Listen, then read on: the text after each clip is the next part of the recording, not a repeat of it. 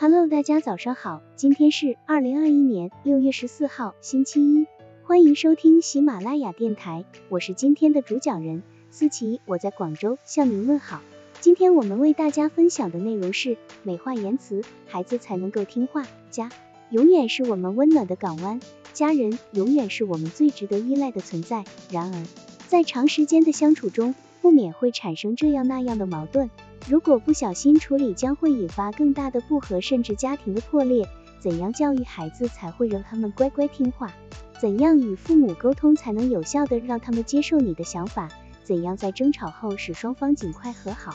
有一种苦味的药丸，外面裹着糖衣，使人先感到甜味，容易一口吞下肚子去。于是药物进入胃肠，药性发生效用，疾病也就好了。同样的道理，父母要对孩子说规劝的话，在未说之前，先给他一番幽默的赞誉，使孩子尝一些甜头，然后你再说那些规劝的话，孩子也就更容易接受了。因此，教育孩子的过程中，作为家长，不能够总是过分责怪孩子的错误，而很少赞扬他的进步，因为这常常会引起孩子的反感，从而引致他们的逆反心，而越来越不听话。明智的家长懂得裹着糖衣教育孩子，对孩子多说一些甜言蜜语。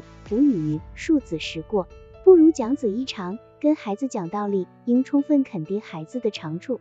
在此基础上，再对孩子的过错予以纠正，这样孩子就容易接受。如果一味的数落孩子，只会让孩子产生自卑心理和逆反心理。恰到好处的幽默赞美，是父母与孩子沟通的润滑剂。家长对孩子每时每刻的欣赏、赞美、鼓励，会增强孩子的自尊、自信。我们要记住，赞美鼓励使孩子进步，批评指责使孩子落后。南京某厂技术员周红巧用幽默赞美的办法。经常为自己的女儿营造轻松、乐观、自信的学习环境，把双耳几乎失聪的女儿婷婷教育成了高材生。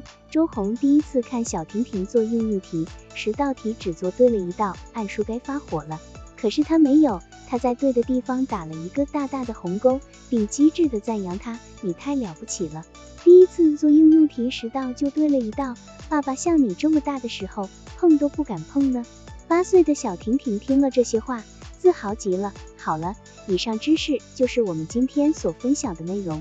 如果你也觉得文章对你有所帮助，那么请订阅本专辑，让我们偷偷的学习，一起进步吧。